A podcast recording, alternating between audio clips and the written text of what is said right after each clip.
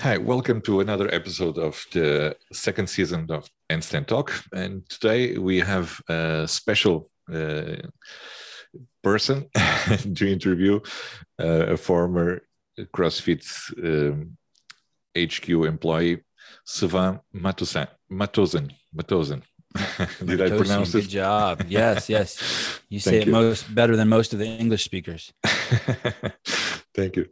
Sven, uh, first, let me say thank you for for accepting the, the invitation to be uh, here on the podcast and to tell a little bit of your story. My pleasure. It's it's 7 a.m. here, and these are the first words out of my mouth today. Sometimes I think maybe I should talk to myself for 15 minutes before the podcast so that I can warm my mouth up. But this is it. I woke up, I showered, I put some goo in my hair, had a cup of tea, no caffeine, of course, and here I am.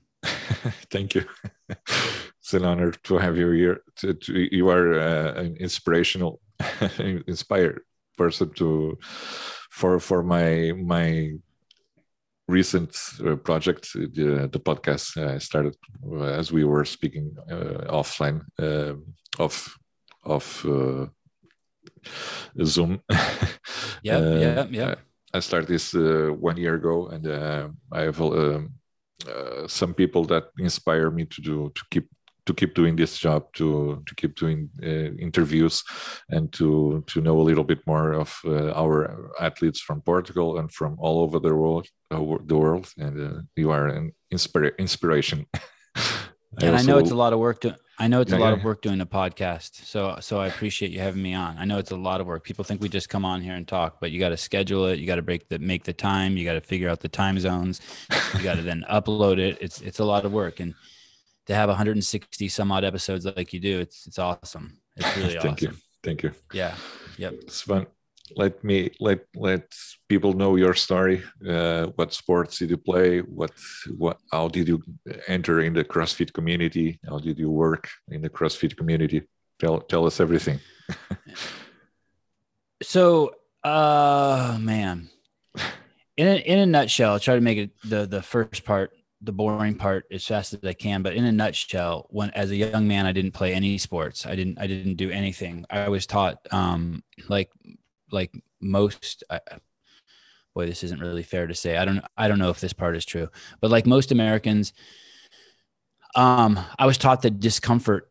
You should avoid discomfort at all costs you know that discomfort is and, and as a child i really did not like sweating so i, I thought it, I, I just could not stand being in hot areas i couldn't stand humidity i didn't want to sweat um, when we used to when i used to do pe in school as a young man um, and they would tell us to run four laps around the field. I would let the other kids pass me so that i only had to do three laps and then i would come in with them and claim that i did four laps. And i was just always trying to avoid getting out of um, Comfort out, zone. of, out of out of doing the work. Yeah out of my comfort zone. And um, by the time i was in high school when we would do pe which is physical education it was usually like one hour a day um, in school for four years. Um, if if they were we would pick teams right? Whether we were playing um, football or uh, whatever we were playing kickball whatever we played badminton whenever they would pick the teams they would first choose a team captain and then they would start picking the teams. And all the boys would get picked first and then they would start picking the girls. Well when when i played all the boys would get picked and then some girls and then me. That's how bad i was. And everyone knew and everyone knew i was that bad. And it didn't bother me at all it didn't but for some reason it didn't bother me at all. Um but um and i especially like being team captain because then i could i could pick my own team. That didn't happen very often. And um and then on the opposite end of that because both my parents were workaholics I, th- and this was probably my saving grace growing up my parents weren't home a lot. So Mhm. you know i would go to school from a young age from maybe seven or eight years old nine years old i would my mom would go to work in the morning i would go to school then i would do the mile walk home and then i would be all alone at the house. And during that time i would explore my neighborhood and i had a bicycle and i really enjoyed riding my bicycle with my Nice. friends. And so that was really the only movement i got and i experienced a ton of freedom. And i've only realized this maybe in the last year or two. I said wow well, how did i turn out the way i am? And i was pretty i was pretty fearless as a child.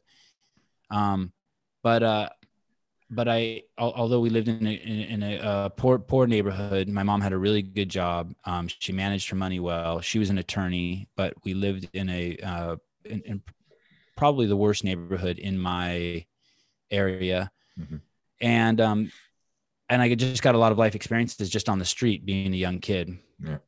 And I guess in hindsight, I, I I mean, I spent you know five hours a day every single day on a bicycle and i had no issues riding my bike just about anywhere with friends. Life life education. Yeah.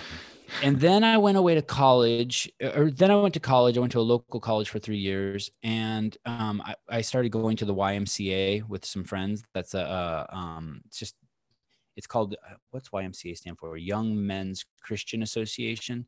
I don't i don't even know if it's really affiliated with with the church at all. I don't even know, but they're basically these places. Every city has them, and they have a swimming pool and a weight room and racquetball courts. And so I would go there with my friends, and they would lift weights, and I would mostly talk to them. And they were all stronger than me, and I would cheer them on, and I would do some stuff. But I, like I said, I still didn't like sweating.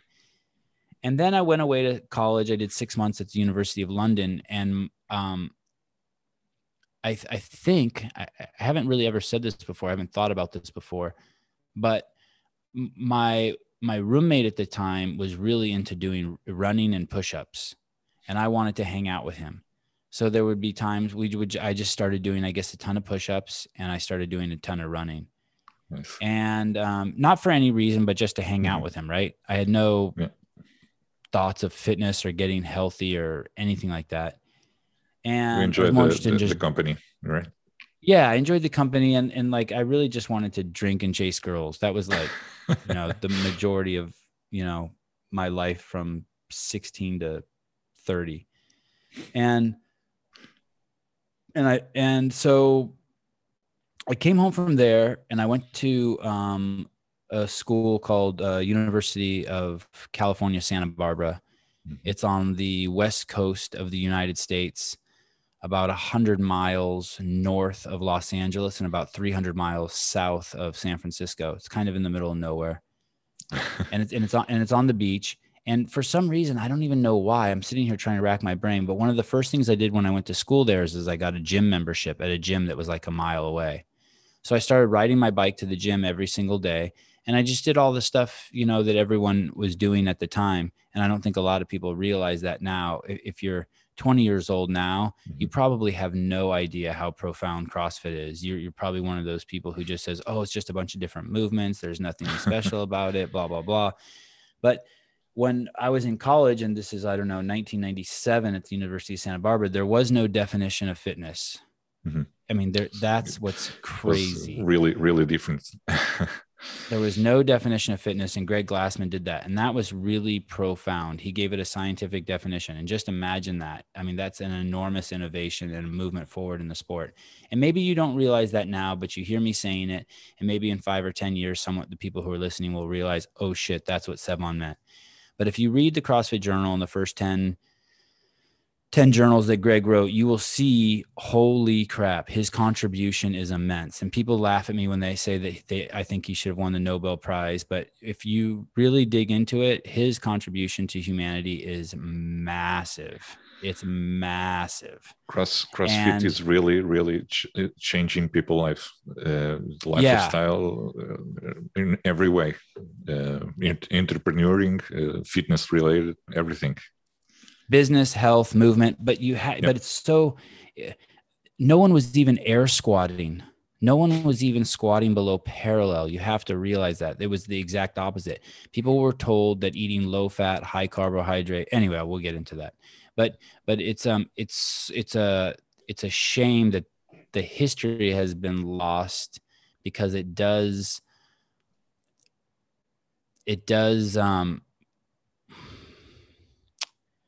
it does cheapen the stimulus and the awareness and the ability for people to share really how profound this is. And you can see that most people did not jump you know those of us who are in the community we think it's a really big community and we think crossfit is huge. Actually crossfit is tiny. It's a speck. It's nothing. Yeah. even though it's in 162 countries and it's spread like wildfire you can just i mean i can just go outside my house and see all the obese people and and and, and see that it has not caught on It has not caught on. It, it, it's it's basically imagine the Titanic sinking, and there's only two lifeboats. Actually, there's a thousand lifeboats. Actually, there's fifteen thousand lifeboats, but they're empty. No one's getting on them. They're going down with the ship. So so so basically, so I get I get this gym membership. I'm in college, and I start going to like a, a Gold's Gym or 24 Hour Fitness. I can't remember what it is, but it's basically a Globo gym. And I start going there, and I you know I do the lat pull down machine, and I do the bench press, and I and I I just basically do all the things there. I do all the, basically the Arnold Schwarzenegger movements, mm-hmm. and, pro, and and that was fun, and I really enjoyed that. And then I also got the you know metabolic um, component by just riding my bike to the gym. Yeah. And I did it religiously, and I'm sure I'm sure my housemates and everyone, you know, all the kids I hung out with in, in college thought I was crazy. I would do it rain or shine, um, and I just did that every single day. In, in all fairness, Santa Barbara has probably the the best weather in the entire North American continent. And so, you know, it's just always 70 to 75 degrees and it only rains three weeks a year. But so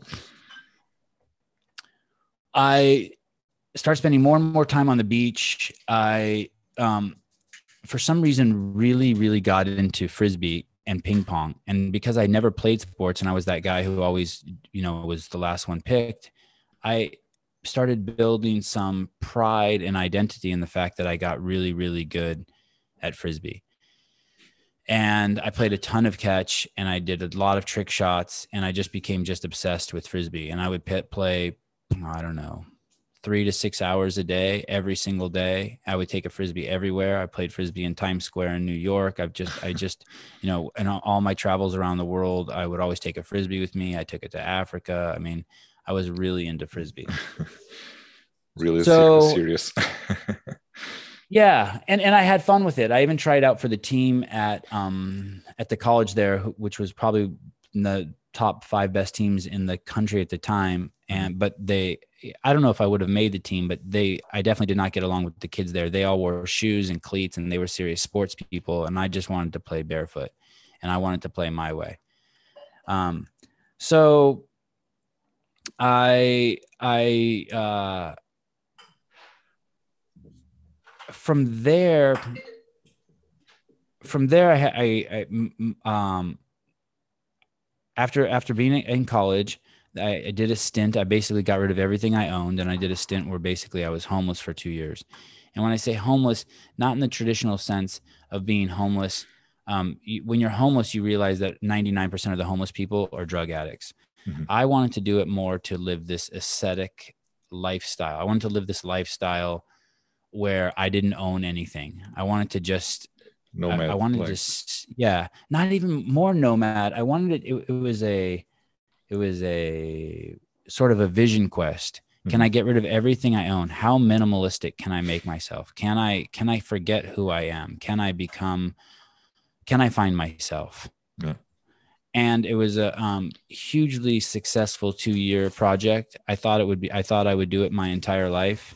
I didn't. I never thought that I would re-enter the um, real world, but at some point I was walking and I and I was just barefoot and I just had a dog and that's it. And I've lived a very, very, very simple and very, very happy life. And and the United States has an abundance of just stuff everywhere. So it's pretty easy to live that lifestyle. There's an abundance of food here. Mm-hmm. There's an abundance of people. There's a, a it's it's a um, contrary to what maybe is being presented in the media um, around the world these days. The, the, United States is an amazing, amazing place. Mm-hmm.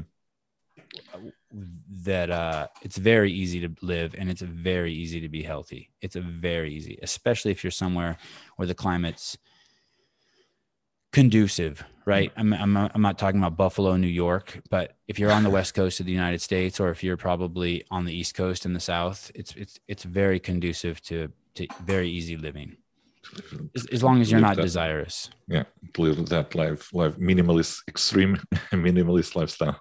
Yeah, extreme minimalist. Yep, yep, and and, and and the trick there is is that when you don't have objects in your life and, and you're okay with that there's an abundance of happiness. And i don't think a lot of people realize that. The misery your car brings you the misery your motorcycle brings you the misery your dog brings you the misery your wife your house your mortgage your stocks that have a hole in them the fact that you can't find your keys your books your wallet all of those things those millions of things that are going through your head when you don't have those what fills that space?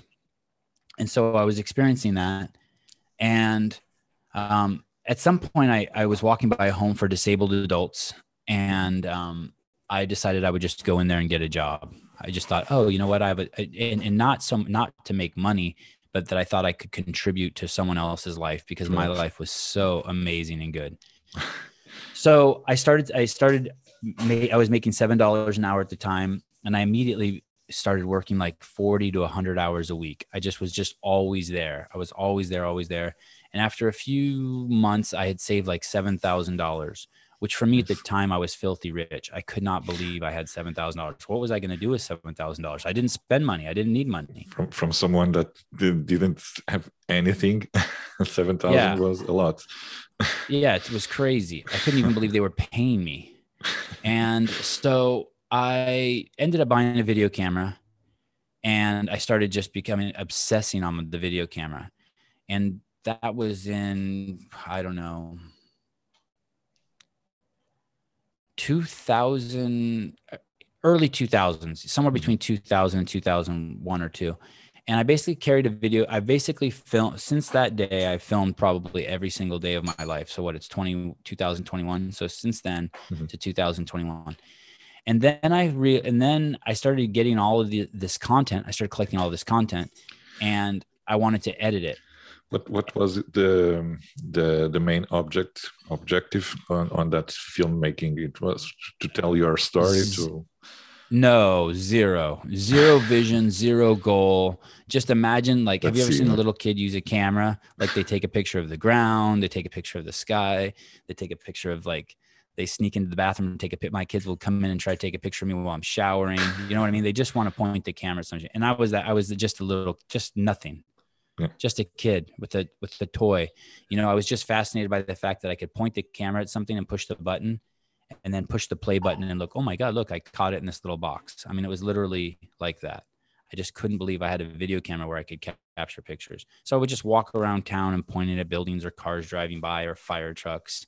So I, it was a, I was a 20 some odd year old man acting like a, like a three year old.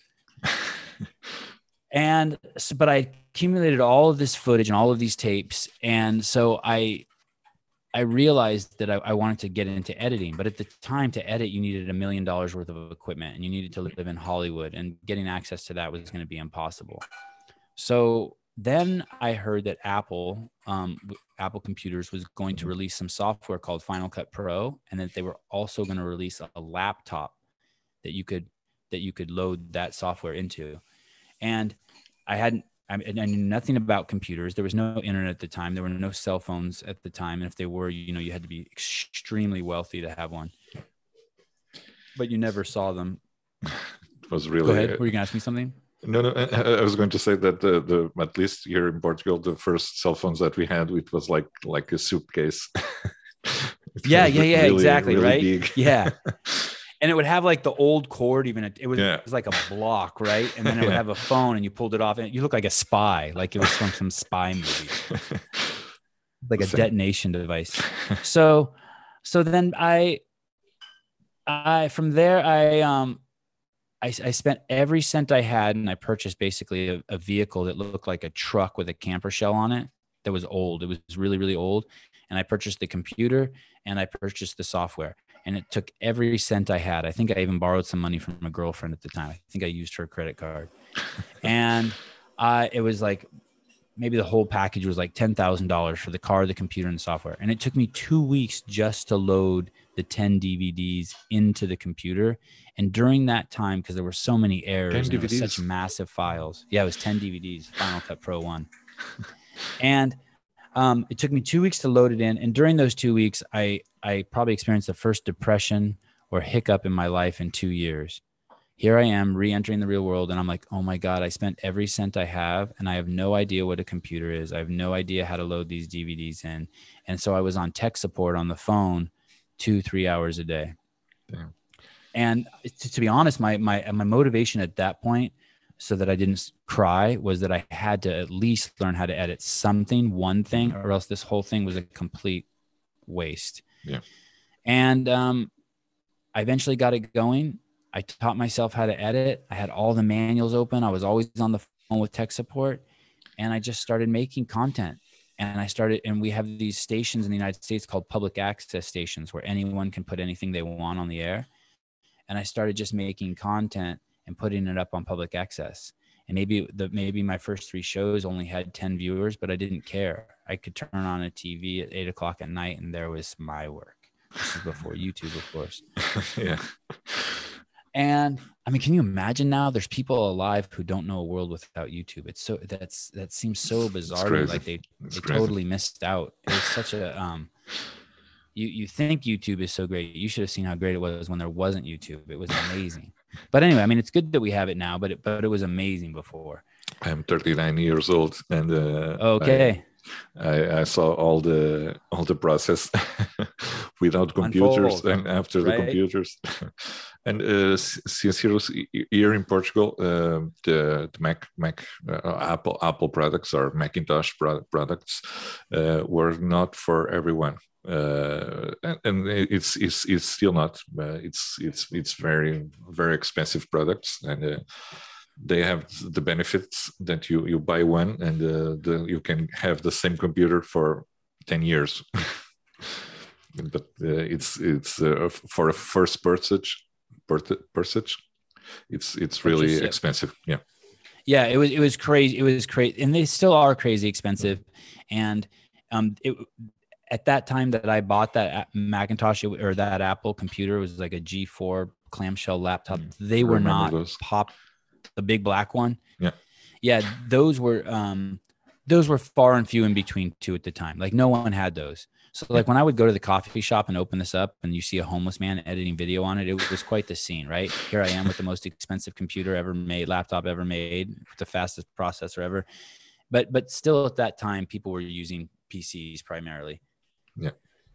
So I just started becoming obsessed with making content and I would work all day and I kept getting promotions in my job and um, I was still walking around barefoot and I had that job at the home for disabled adults. I ended up parking my motorhome in the driveway there. I made 20 TV shows, endless commercials, tons of content. Yeah. I ended up becoming running the property. I had 17 people working for me. I was making $21 an hour and I was still barefoot. I was just living the dream. I started making some shows for ESPN um, it, it, was quite the uh, it was quite the journey. And in that whole time, I just kept working out, and mm-hmm. I kept working out, and I kept working out. And so at one point, um, and I became really good just at those movements, right? I, I, became really good at the lat pull down machine, really good at the bench press, really good at just whatever, you know, the, I didn't, didn't do, I never did curls. I didn't, I didn't enjoy that movement. It didn't feel good to me, mm-hmm. but I did all the, and, and I didn't like this one either. The, the, let, let, let, lateral, lateral opening raises, raises. Yeah, raises, I didn't, I didn't like those and I didn't like the curls, but I did all the, and I didn't like the leg press machine but all the other stuff, I, I really, I, I, I, like going to the gym. I like the scene there. I like the people there. Um, I like my alone time there. It was, it was, it was a good place. And I was making a show for ESPN and there was a gentleman there named Travis Titus and he was super, and this was now in 2005 mm-hmm. and this was in Denver, Colorado. And he was super duper buff and he moved well and he he didn't look like a normal buff guy. And so we started talking to him and he started telling us he did this thing, this training program called CrossFit. And he started telling us what the workouts were. And I remember afterwards, I walked away with my friend and I said, It's so silly that people have to lie to us. We already see he has a beautiful body and he's strong, but no one does 100 pull ups. Like, why is he lying to us? No one, no one runs uh, a mile, does 300 air squats, 200 push-ups, and 100 pull-ups, and runs another mile. I mean, stop, stop with the lying. And uh, so we get home from that shoot, and my friend calls me and he said, "Hey, man, that guy wasn't lying." I go, "What do you mean?" He goes, "I went to the CrossFit website, and they ha- all their workouts are crazy like that." And they have all these weird workouts with like things called thrusters and snatches and cleans. And I'm like, I've never even heard of any of this. And at that time, I thought it was like, you know, I thought it was going to be. I wasn't interested. It, it, it, it still seemed a little bit like uh, this. This must be fabricated, a thruster. And so eventually, uh, flash forward a few months, and my friend and I we would go. We started going to the gym together, and we would we would see it. We would go to CrossFit.com and we would see, okay, they have this workout called Fran. Okay, what is a thruster? And we would look and be like, okay, you have to squat and then push the bar overhead, and then you have to do pull-ups. I'm like, oh, pull-ups. I love pull-ups. You know. and it was kind of the only thing I was ever better at than other people in um in the gym, and so uh I we would go there and we would do the workouts, but but we wouldn't time them. I didn't know at the time that you were supposed to time them. I didn't know about the intensity part. So if we went there, Ricardo, and you and I were together, Ricardo, you would do your 11 thrusters. I would do my 11 thrusters. We would go to the drinking fountain. We would look at some girls. Uh, maybe, you know, we didn't look at the phones because there weren't phone phones then, but we would just go do that. And then we would go back and you do your 10 and I would do my 10. We'd high five each other. Holy shit. We did all 21 in just two sets. That's amazing and then we would go over and do the pull-ups and then we would come back and forth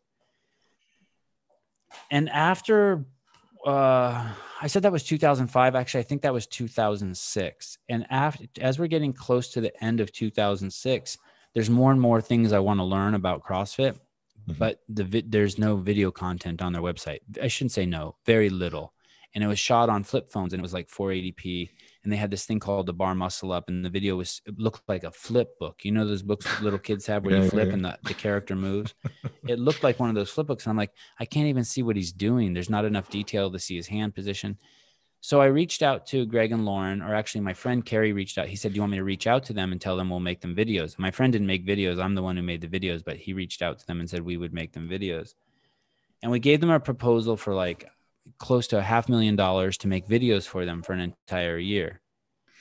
And um, Greg and Lauren responded and said, Hey, we're just a mom and pop. We don't have any money to pay you, but we'll send you to a free L1 seminar. And I went to my first L1 seminar and Greg did all the lectures and my like my brain exploded. it probably exploded because it was just it was profound in how simple it was and that it was the truth, right? Everything you learn in your L1 is just going to deeply, deeply resonate with you. And there were things that, there were things in there, you know, they would have these workouts where you would sprint 400 meters as fast as you can. And then, you know, I don't remember how many you did 20 pull ups or whatever, whatever Nicole is, or you do max pull ups and then you sprint for another 400 meters, or there were workouts like that. And I couldn't remember the last time that I had sprinted 400 meters as fast as I can. I had maybe never done it in my life. And so just the nudge to do those things was hugely um, profound to me. And then the way Greg was so honest, and he would say, Everything is free on the internet. I'm not going to teach you anything today that a 12 year old can't get for free on the internet. And then he would also say, I didn't create any of these movements. These are part and parcel with your DNA, meaning this isn't um, there's there's no tricks here. These this is just mm-hmm. picking a bottle a box of water off the ground lifting it over your head and sending it on the top of the refrigerator. And so for the next year i just i i basically said hey if you guys pay me gas and they didn't pay me the $500000 they they paid my gas and my food and i just went around and i started making tons of content for crossfit.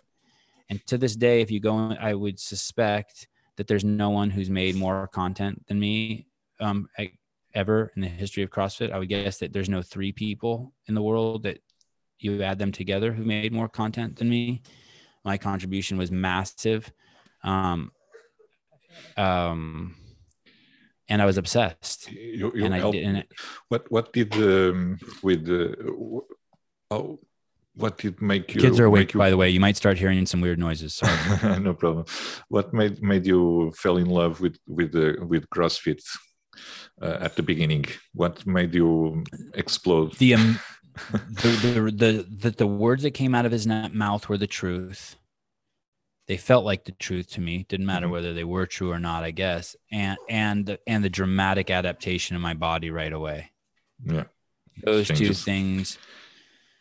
Those two things were amazing. And, and you know, I, I, was raised in an extremely liberal environment, and the, the the liberal movement here is um when you're in it, it's it's a it's presented as a as a very peace loving um altruistic movement and it, it is it is not that. It took me 45 years to realize it's in a uh it's very far from that. Um but so i was always anti-police anti-military pro-government anti-American.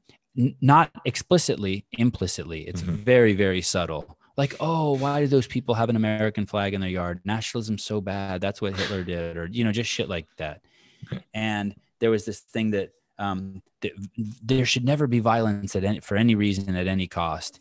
And there was this. It was kind of an abomination of what Buddhism maybe wanted to be. Mhm. And really, um, the flip side of that is liberalism is um, oppressing people and shitting on the sidewalk and not giving and, and not paying your fair share of taxes. So, um, so, so I was surrounded when I went to CrossFit by people in the military, and by police officers, and by first responders and firefighters, and I realized that, and it was no, it was basically so there were there were three things going on. Greg created this program as an experiment. It was not a business. It was an experiment to see and, and these are my words, not his, but I but I think I see it very clearly from being by his side for 15 years. It was an experiment to see can he maximize human performance, human health, and longevity, how long people live.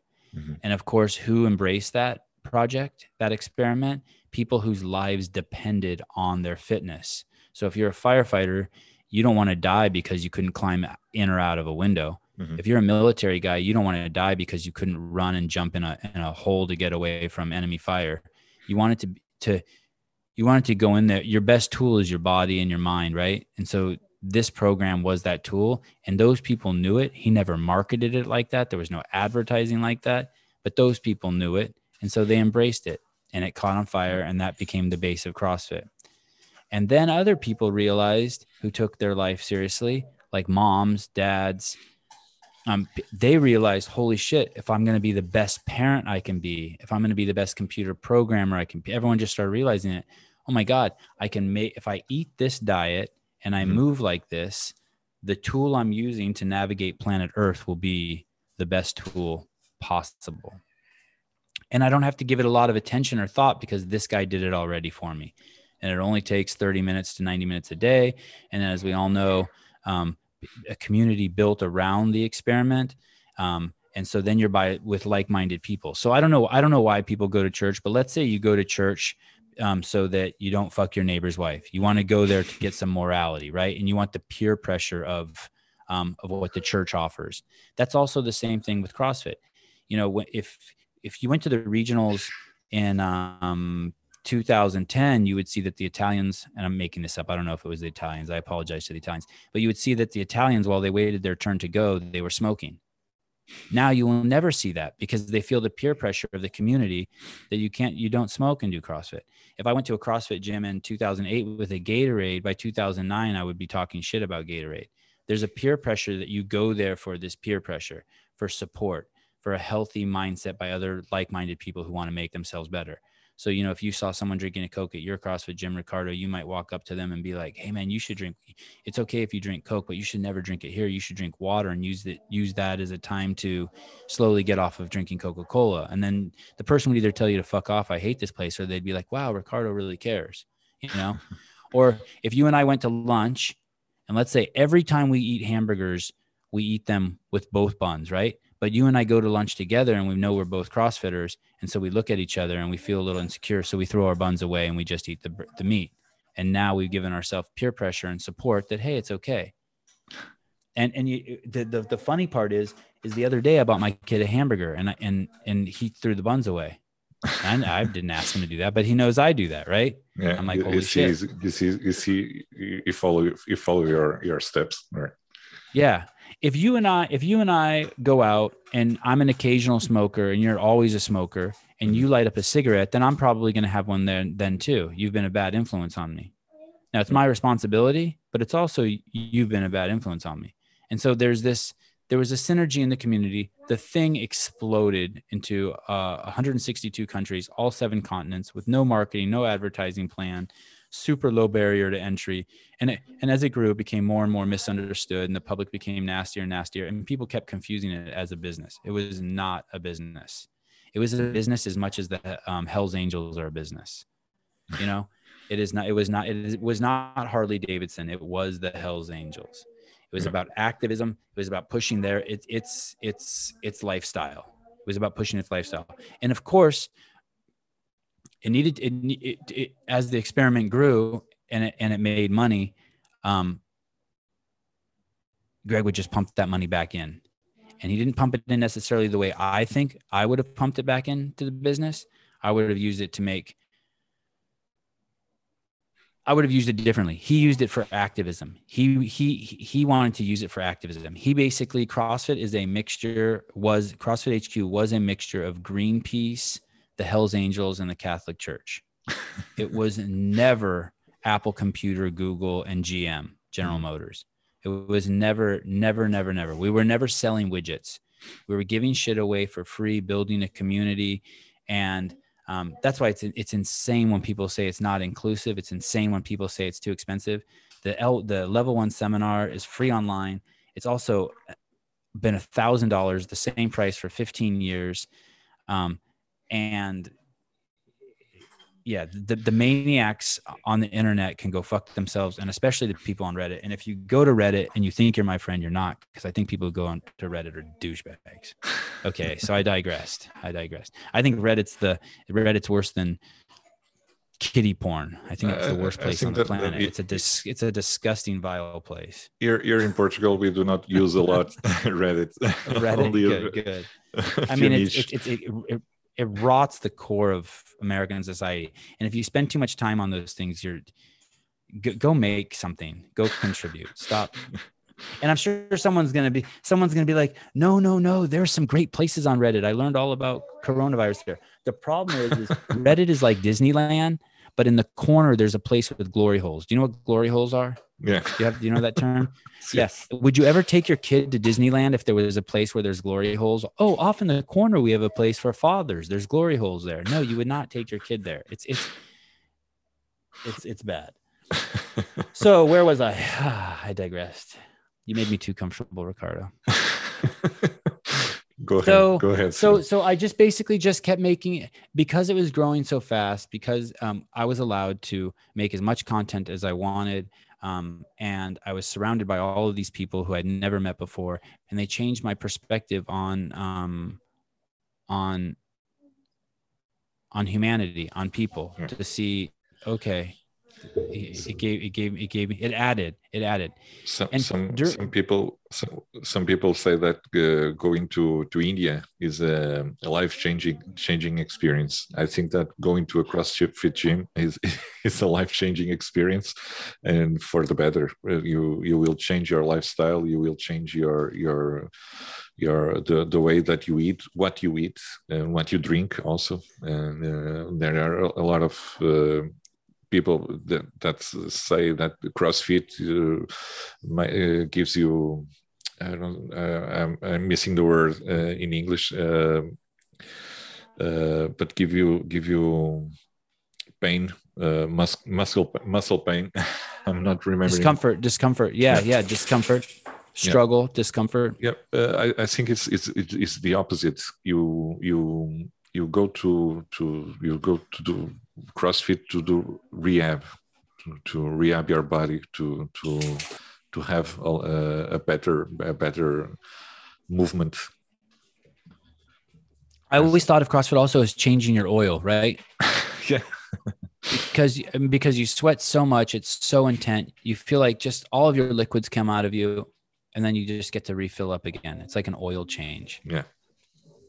Um, it's funny you say that about India. So in between, in between when I was when I was first started making videos and I found CrossFit, I worked for a company called Vitamin Angels, and it went around the world giving vitamin A to malnourished children. And in that time, I went to at least forty countries.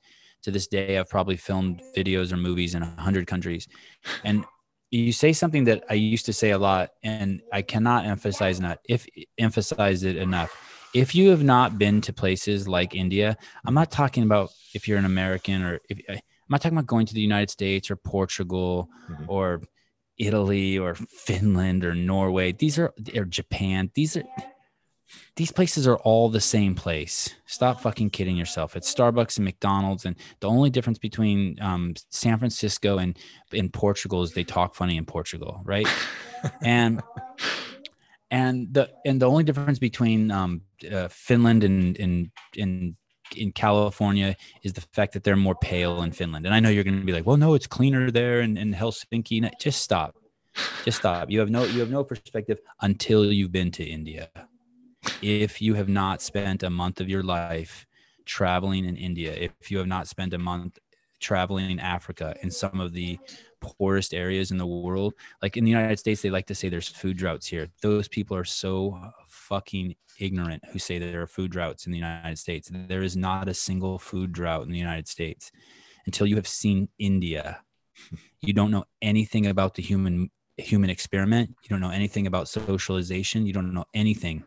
You've you've you you are walking around looking through a paper towel roll thinking you're seeing the whole world. You're not seeing it. It's like it's like having binoculars on your face if you're born and raised and you never left the United States. Don't tell me you went to the Grand Canyon or you went to the South in Mississippi or something and now you have a new perspective. You have not seen anything. You will be you will be completely beside yourself if you go to India. You've never seen you've never seen that social experiment. You've never mm-hmm. seen those animals. You've never seen that many people. And China's the same way, but China's mm, it's different. yeah, it's different. They're not they're not doing much of it. Their their social experiment is is I I I I, don't appreciate it as much as the one in India. The one in India mm-hmm. is really uh, like uh, they're it's mad scientist stuff. They're they're on the cutting edge of like what humans are possible of in terms of living in massive communities. I mean, you they they have slums there that are bigger than the largest cities in the United States, and yet their slums are cleaner than our cleanest cities. what, what? What did he just say? Yeah, I mean it's uh, India is amazing. They shut down the six lane highway. You you you got to go on the side street because the cows are sleeping on the highway. And what do they do? They leave them there. And you think that it's crazy until you go there. No, no, no, it's not crazy. It's just different. It's different social experiment. yeah, just different different social experiment. All the women are beautiful. To... Everyone takes care of themselves. They dress with pride. It's, it's a neat place, man. India. Have you spent time there, Ricardo? No, uh, in India, no. Uh, but I went oh. to Africa and uh, also to to Brazil. Uh, a lot of people in Brazil in uh, Rio de Janeiro. Uh, yeah, there are there's almost the, the the same number of people that we have here in Portugal, all over the country. We are only one 11 11 million people here in Portugal. It's it's a really small small country. yeah, it's a great. It's, I've heard nothing but good things about Portugal. By the way, nothing but good things. Can't say that about every country. Nice. So so so then to so so that's it. That's my CrossFit story. And I started there. You know, there was only two people on three people on there was Tony Budding was on the media team. Then I was hired with my friend Carrie Peterson. Then we were three people on the media team. I started just making a ton of content. Flash forward 15 years or 10 years, and I'm the head of the CrossFit media department. We have um, 70 members. I started the podcast there. Um, we the journal had more than 10,000 um, pieces of content. Um, I got to work with some of the greatest, uh, some of the greatest people that I've met in my life. I don't know if they're some of the greatest people in the world, but definitely some of the greatest people I've met in my life. And um, and I got to be there and watch, and, and I, I was very very close to Greg, probably closer to Greg than anyone else um, alive.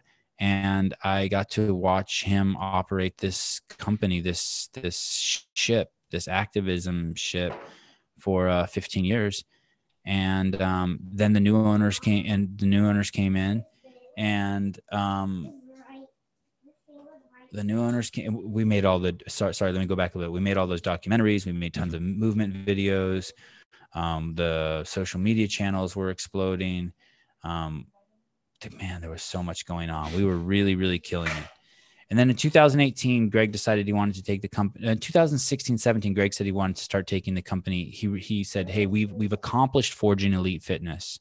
There's nobody on the planet who thinks they're fitter than we are. They're all quiet now. We know.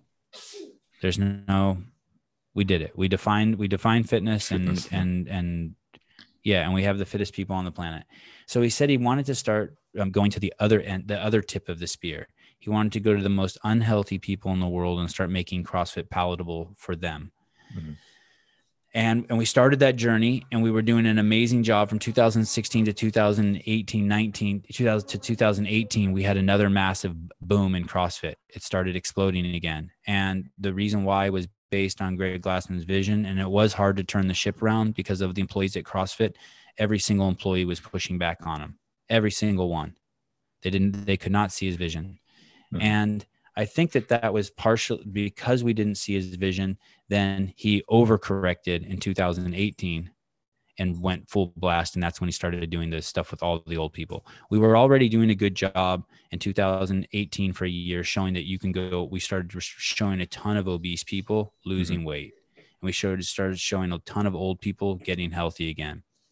But he overcorrected and then only focused on those people and then 2018 and he hired a new ceo who just completely destroyed the company. They fired the entire media team. They changed their before up until that point it was hey we're going to tell our own story and we're going to control our own narrative to the world because people can't understand crossfit because they still think you shouldn't squat below parallel and you should be eating low fat yogurt and carbohydrates. But he he he somebody lost their way there. We tried to push back and uh, by 2000 20 it, it, it was it was 70% of the company it used to be inside. And more mm-hmm. and but imagine before was the greatest place you'd ever worked in the world. Imagine every single person that you're surrounded with had their life changed and was wanting to share this. It was like it would be like i don't attend church but it would be like imagine you're in church one day and god's like i'm going to come visit this church. And all 300 patrons in there saw god. That church would be on fire they would explode, right? They would just be telling everyone, "Holy shit, God's real," and they'd be running all over. I mean, they would just be like, you know what I mean? He gave everyone a gold bar, and everyone's holding. They'd just be running around the world showing everyone their gold bar that God gave them, right? With like the fucking God brand on it, whatever that is. And uh, that's what we all were. We were like, "Holy shit!" We've we've seen the the health and fitness light, and and everyone wanted to work there but that was complete all of that steam all of that magic was taken out in around 2018 19 basically overnight. When they turned off our social media they turned off everyone's ability to express stuff. They started telling me i had to fire the entire team. Um, and then by 2020 um, you know by then this the this woke changed. movement this this woke movement is just is it, you know greg said something that that um, instead of the world hating him for, they should have thanked him for. He had only been warning the world that the tsunami of chronic disease was coming for 20 years. And so he was upset. He was obviously like, like, okay, this is my time. The, this thing that people think is a worldwide pandemic, which is, which a hundred percent it is not. You're, you are with all kindness and gentleness, you are fucking a lunatic if you think it is, and you need to take a deep breath and go back and, and study third grade math and go to go to any of the websites and see who's dying. Um, yeah. it's a it's a it, it's a day of reckoning for people who've been um, complicit in shitty lifestyle for 30 years. Nobody healthy is dying. Not one. Not one. And then if you show me that one, great. Congratulations to you. But I've asked for many, many posts to see just one. No, there is there isn't. Um, 95% of the people who've died in the United States um, are, are, are, have had four or more, more comorbidities that are self-inflicted. It's like if you were drowning holding a hundred pound cement bag and all you had to do was let it go. And then when the person drowns, you say, man, water's dangerous. No, no. Holding onto a hundred pound bag of cement in a pool is dangerous if you're not smart enough to let go. It's not even tied to you. Anyway, so um so then the company so th- then greg made the comment about um so in those two years about myself uh mm-hmm. that was a that was a really hard two years the good thing was is i have three um i anyone who follows me on instagram knows that i have devoted every when my wife and i were together after 20 years um, and we knew we were never going to get married and we knew we were ever, never going to have kids she saw started seeing women breastfeeding and i guess like women have this internal clock and and she she she someone someone said to her if you don't have kids you might regret it. If you do have kids you won't regret it. And she said that to me and i think that was she cast a spell on me when she said that because that tricked my mind. And uh and then so she said, I just want to have, let's just have one kid. I just want to experience breastfeeding and just, you know, having a kid. I'm like, sure, whatever you want, baby. And, you know, a few weeks later, she shows me the stick. I'm pregnant. And then she brought in, she changed our lives, man. We, we got, uh, we got Avi, Avi Marvel Matossian in the world. And then, um, and then she spit out, and then, you, you know, uh, we've been using contraception the entire, our whole 20 years but this time, you know, once you get them pregnant, you can get rid of contraception. You can get crazy. And uh, so then, you know, I abused that privilege and we ended up with two more kids. We ended up with twins. And so now I have these three kids. And that was during that period when they fired my whole team. So they didn't fire me. And I thank Greg for that tremendously. So I, for basically two years, like my job became almost nothing. And mm-hmm. so I was able to stay at CrossFit Inc. and raise my three boys. My wife was also Greg's personal assistant for 10 years.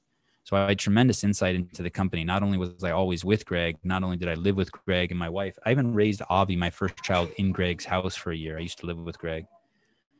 So um, a, a, total dif- different view or different per- perspective from the yeah from Greg uh, and and his family um, that yeah, no everything. else and has. Yeah, and Ricardo, if I hadn't, if I, my wife met me when I was homeless, and if my wife and I didn't have those dirty hippie dirt twirling roots, mm-hmm. um, I wouldn't have been able to do that. People thought it was insane. Wait, you live with the boss in his house? You have a kid there? Like, what the fuck is wrong with you? But that is not my perspective. My perspective is, oh my god, what a crazy opportunity. Yeah. I'm with yeah. the Steve Jobs of fitness and I'm, and I'm, and like, and, and, we're best friends and we do stuff together and he's so smart. And I can just listen, you know, we had some incredible conversations and he was, he's 15 years older than me or something like that. So there was a lot, there was a lot to learn from him. And, um, so I, so, so then in two, they, they, he sold the company for hundreds of millions of dollars mm-hmm. and, um, got out and man, he scored, right? Because although it looked at the time like Jesus, these he's surrounded by idiots that, that are attacking him, people that were that can't see past the fact that he didn't say anything racist. He actually was saying something that to help the world, to help people with black skin, white skin, all skin, basically saying, hey, don't use the same ideology, the same broken thought process that you're using to try to save the world from the pandemic now to try to mm-hmm. save racism. This is this is not how you do it. And instead, people were saying he was being insensitive and blah blah blah, and it, just all this nonsense to try to justify what he said. And it's just they're so off the mark. It's just all it's all virtue signaling, trying to be sensitive to other people's feelings. It's like it's like if you were standing in the middle of the street, Ricardo, and a bus was coming. I said, Ricardo, get the fuck out of there. And you looked at me and said, Don't talk rudely to me, and then got run over by the bus. like, what? And then the whole world looks at me and be like, That's your fault. You swore at him. If you would have said nicely to him, Ricardo, please step to the side. A bus is coming. I mean, it's just, it's, it's, it's insanity what people are looking at when when when when there's a life and death situation quit being such a bitch uh, uh so uh, sorry I, go ahead no i was going to say that um, uh, when when i saw what what everything what was going on with the CrossFit community. Every, every athlete saying that they they were going to leave because they're the they worst. They're the worst. Identified, yes, they're the worst. Identified with the with this vision, but his vision it was what made them what they are today. Um, besides that i, I made a, a live a live uh, on the on, on instagram uh, exposing my, my my vision of what what was what was going on. Uh, when what what i said is like uh, i didn't uh, saw his comment as a racist uh, comment. Um, but uh, what I he he didn't choose the the best time to to to give that that option. Uh, it was right after uh, what happened, and uh, it was it, it was not. Uh, it was people were emotionally charged and yeah, think, it, it, it, was the timing the timing that he shows to to expose that option that uh, opinion And uh, what I think is that uh, the the the athletes are in the the the the box all over the country, the gyms, the CrossFit gyms, all over the the world that that um, left the the CrossFit uh, headquarters or HQ. Um, they were already already thinking to about leave, and they took that opportunity to leave. Yes, that is absolutely. my that is my vision. and they're se- and, they're sellouts and they want to sell their product and they're just basically like they're like sailboats whichever way the wind is blowing they're putting up their sail Mhm. none of them had the backbone the integrity or the wisdom to think for themselves and be Yep. like wait a second but you know some of the really smart ones stayed quiet there is a time Yep. you know if you're if you're standing in your apartment on the second floor and you look out the window and there's a gang fight in the street you don't need to go out there Mhm. Just just stay back you know like there's sometimes it's important to stay back but well said yeah have you ever seen have you ever seen um have you ever walked by a fence like a junkyard and there's like five dogs in there and they start Mhm. barking at you and then they start fighting each other Yeah. have you ever seen that Yeah. I used to walk by this. Yeah, I used to, walk, and you're like, you fucking idiots. That's the CrossFit community. That's that's the CrossFit community. They they they they, they were. It's just, and that's the other thing. They're so confused about what it is. So that's the thing. Probably the vast majority of people who do CrossFit right now don't Mhm. realize that the experiment is over. It's done. This mad scientist has left the building. Mhm. He's driving a three hundred thousand dollar Porsche somewhere in the middle of the United States now, living in a mansion. It's done. visionary. The The visionary. exper- this the sign the yes, the experiment is over. It is now a business. It was owned by one man. The grass always looks greener on the other side of the hill. Oh, it's great. They're going to run it like a business now. I can't wait to get my free Gatorade and Coca Cola and get my injection at my CrossFit gym. Oh, it, CrossFit brings happiness now. That's so cool. I mean, it's just, it's like the United States military should be feared. That's it. That's it. The United States military should be feared. It only has one function. It doesn't matter if you're the most peace-loving, great person in the world. It, it's like it's like the the night. It's like, can you imagine going to your drawer, taking out one of your knives, and purposely dulling it so that um, it doesn't hurt anyone? That would be stupidity. Put it somewhere else. The United States military should be feared, and it should be locked up in a safe place. And the same thing with CrossFit. It does it loses everything of its true value when you dumb it down. It was a sharp, pointy, pointy, pointy, potent needle, and it should never be watered down. Should never, it should never, it shouldn't be made. Oh, we're only going to do 10 thrusters today. We're going to reduce Fran from 21 thrusters to 19 to make it a little more inclusive. Go fuck yourself. Scale it.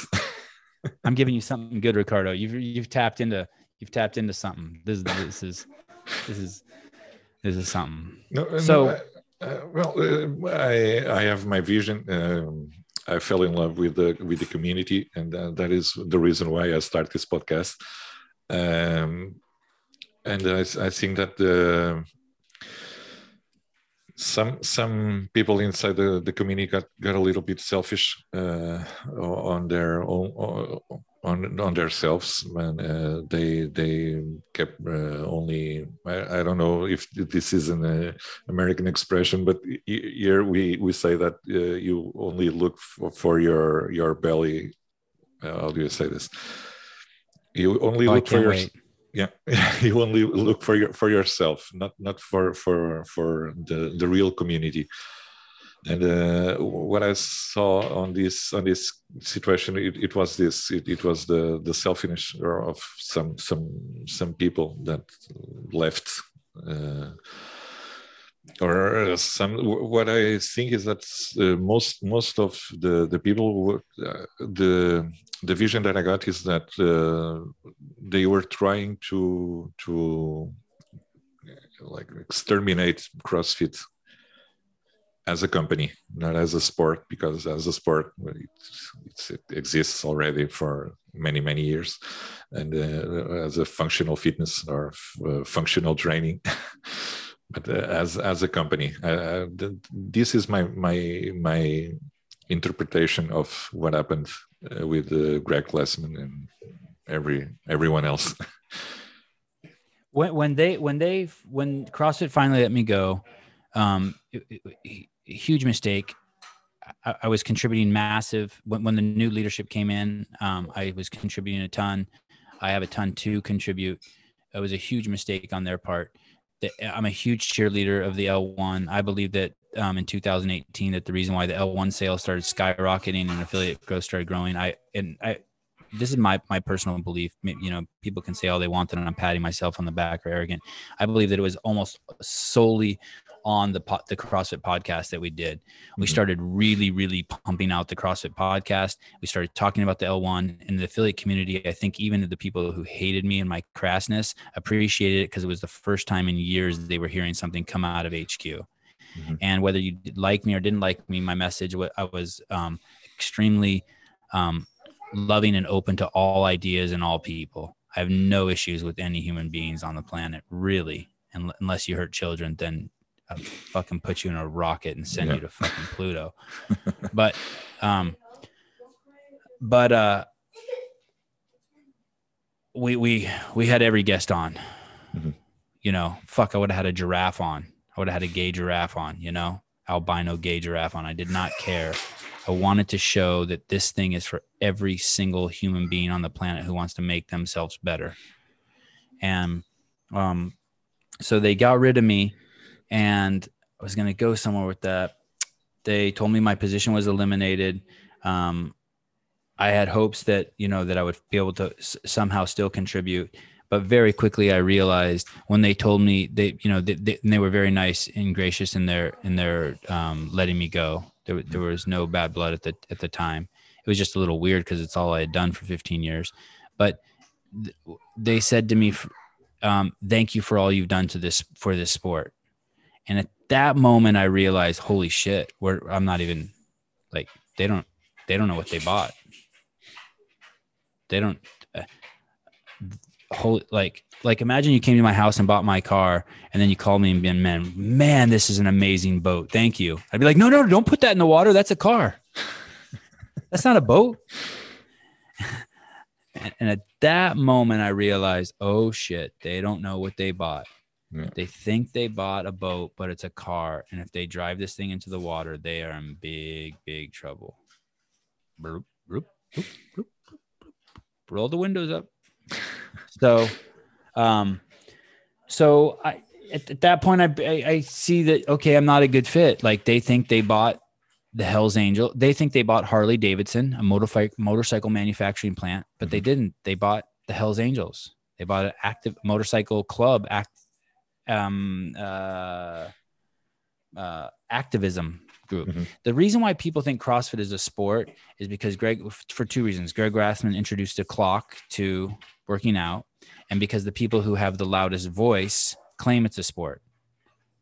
Matt Fraser, Katrin Doder, it, what, not necessarily even explicitly, implicitly, mm-hmm. right? Like if you see these people, you see Tia Toomey, you see, you see all these people posting these things, and it looks like they're doing sport. But CrossFit is not a sport. It is not a sport. It, it's it's it's a community. The easiest way I could get out of this conversation, I could say it's a sport and it's a fitness program. But I want to try to even tell you, explain to you why it's more not a sport. It's like calling most people who run marathons are not doing it because it's a sport. Most people are doing it to get healthy and to get fit. I can, name off anything. Most people put their kids in an after school sporting program because they want their kids to be moving and be fit and to be healthy and learn how to move.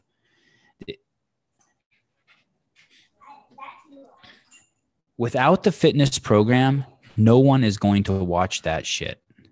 Like, if it was, then we would have the Olympics 24 hours a day, 365 days a year. The Olympics are just once a year. And no matter how much you watch Love Track and Field, why isn't, I mean, using just a capitalistic mindset, why isn't it being shown every single day? Well, because it doesn't have that, that it's, not, it's, it's, it doesn't have that appeal, or not yet. Maybe I'm wrong. Maybe one day CrossFit will go away and it'll just be the CrossFit Games.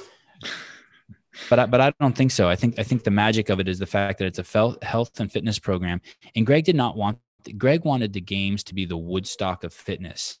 He wanted it to be a place where we all get together. And Ricardo, you bring your daughter there, and she's 14, and I bring my son there, and he's 14, and they kiss for the first time under the bleachers, and someone else is over there, and they build a memory for the rest of their life. And over here, there's a band playing. And then also, we have a celebration of the fittest people who use this methodology. And that's in and actually David is is doing a pretty damn good job but at the last few, I don't know if you've been to the games but in Madison they set up tents and they they, they started going more and more that way. He no. did not want to say that again? No I was going to say unfortunately I didn't went to the CrossFit oh, games it's great. It's great man. Dave Dave and Justin and have done man the CrossFit games are so fun.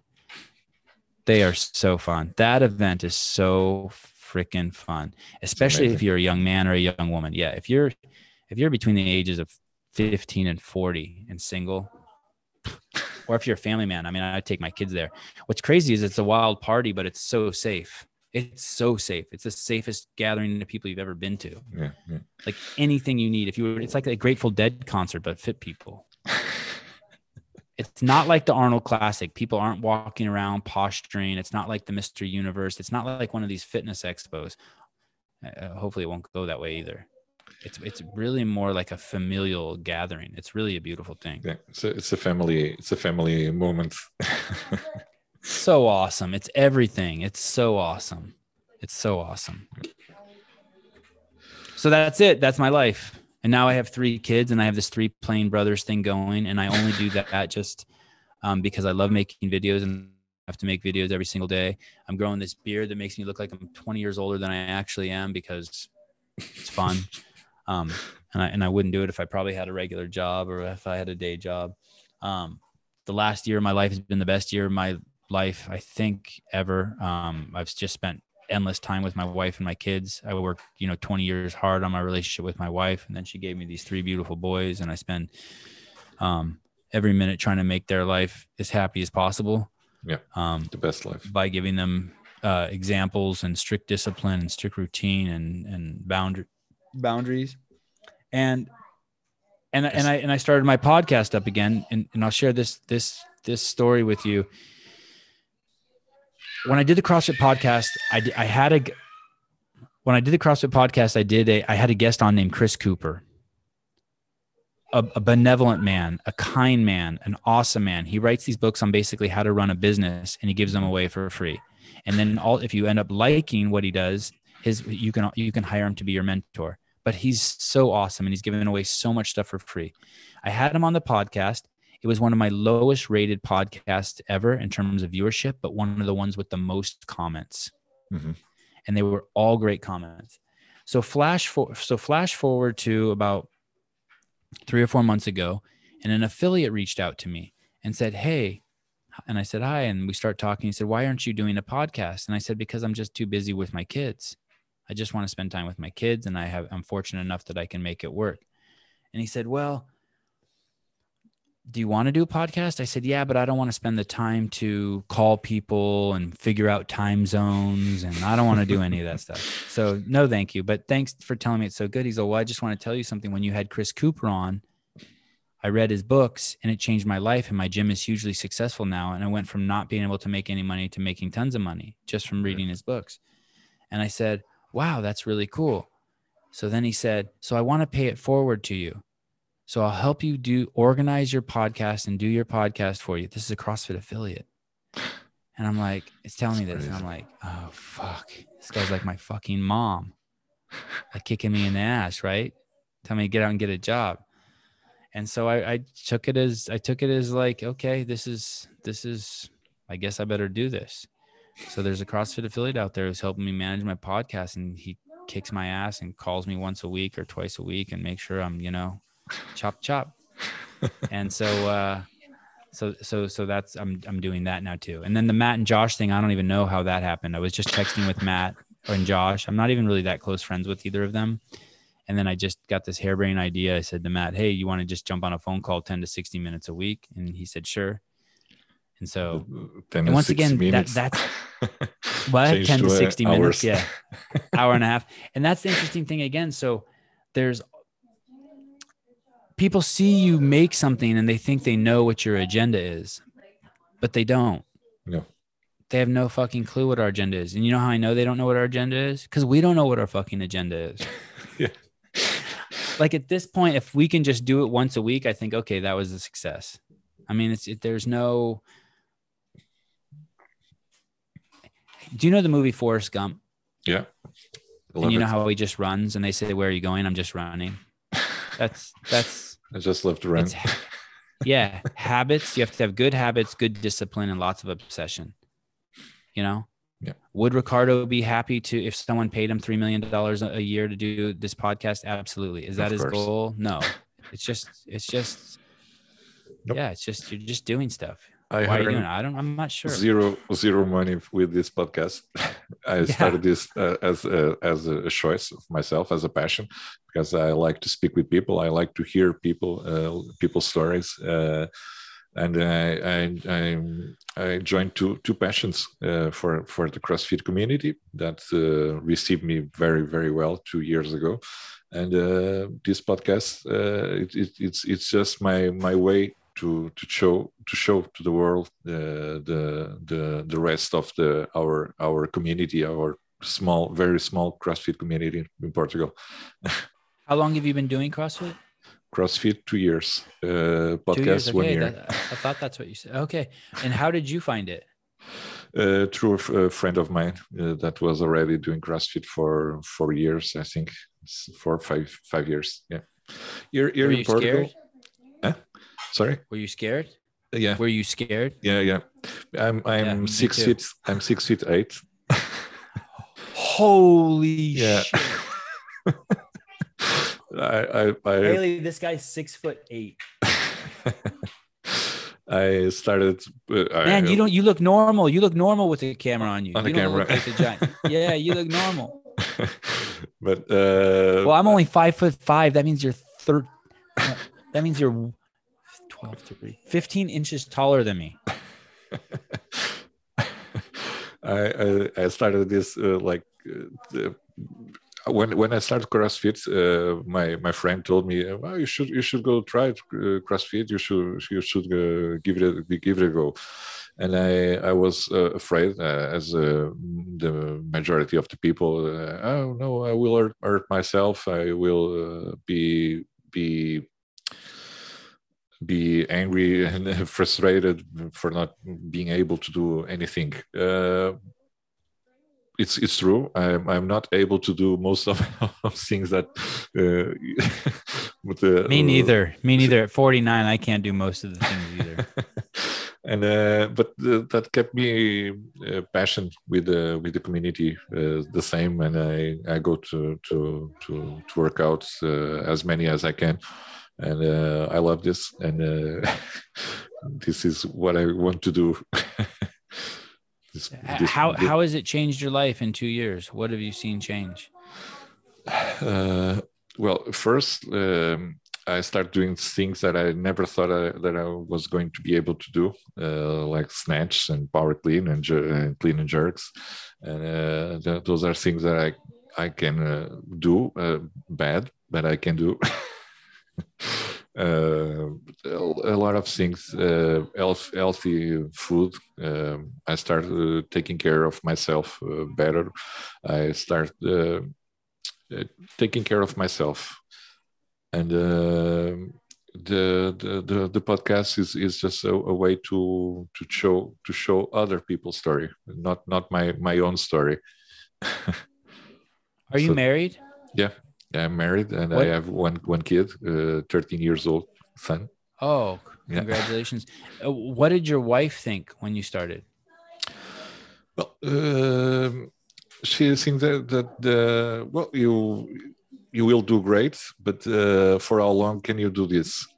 Uh, and I, I I I told what what I told to to everyone is uh, uh, as uh, for as many as uh, as possible. If if I have people that want to share their story, I will keep uh, this for for life. No, I mean, how long will you do CrossFit? How long will you? I mean, I mean, what did you, was your? Sorry, sorry, sorry, sorry. Was your wife scared when you started doing CrossFit? Was she nervous for you? Was she no, is she no. happy? Is she excited? Is she Well, not she- the podcast, but actually the movements? Oh, the, diet? movement, uh, the the CrossFit. Uh, no, she she she she knew that that I have uh, that I'm conscious uh, of my my limitations of and of my my body, and uh, she she was not afraid of that. But she also was not uh, really aware wh- what what CrossFit is. Uh, I never show her the, the videos on the CrossFit, and, and she, one time I, I bring my my son to to to do a CrossFit class uh, with CrossFit kids, and uh, uh, that that was when she uh, was aware of what CrossFit is or was, uh, and. Uh, that, that that is when she made conscience and uh, she asked me do, you do all that stuff also and I told her that I do, but my way, my my very scaled version of, of Yeah. You, you know, Ricardo, my mom is started CrossFit at 69. She That is amazing. is uh how old's my mom? She's 77. And um just the other day, so she in last year, um, I forget what it was. One of her knees was bothering her. Anyway, it, it's better now. And um, she was just telling me she just set a PR for a back squat. and it's just nuts. It's, just it's it's- amazing. yeah, it's crazy. Like yesterday, I called her and I go, "What are you doing?" And she goes, "Oh, I just came back from you know Annie Sakamoto's gym." And I'm just like, it's normal to me, but I'm just thinking, how is everyone not having this conversation? And so there, there's no, and, and my mom never did sports at all, never growing up. No, my mom's the one who taught me that discomfort is bad. Avoid discomfort at all costs. And now look at her. She's like, she knows. Yeah, that's great. You took your son. That makes me so happy Yeah, to hear yeah. that. and uh, I, he, he he didn't kept in the CrossFit because he went to do other sports. Um, uh, basically at school, uh, basketball also, because he is Yeah, also good, very good. very tall. Tell him, tell him he should be doing CrossFit too. It'll make him better at basketball. Yeah, he, is going to start to start again uh, CrossFit because now he's 13 years old. He can he can join uh, the the adults class. it, it will be easier and more more more comfortable for him to be uh, beside uh, other people and, and even with myself, and uh, that that will be a good a good parenting experience. Yeah, that's going to be great. I don't know what the mechanism is. You know, some people think like, okay, so I, I, I do CrossFit with my kids, and by CrossFit with my kids, I mean I say I say hang from the bar for thirty seconds and then do five push-ups, and they don't even look like push-ups. They just snake up, and uh, they just think of it touching your stomach to the ground and then pushing up as hard as you can. That's it. And then they hang from the bar, and I count to thirty, and then they make a mark on the board, and that's five rounds. And I do that with my kids, and I have them jump a lot, and I make little small areas and targets, and I've always done that with them for the longest time I see your videos. okay so so you might think you might think oh that's what and, and so now my kids do um tennis and ballet and and, like i just spend all day like the second you're done here i'm going to get them dressed that we have a jujitsu instructor coming over Yeah. so on one hand i don't think it's the um at this age i don't think it's the training that is the primary thing that's making him better at all these other sports it's the fact that he's just comfortable with his body Yeah. right? I'm just making him, and I was never comfortable with my body, and so um,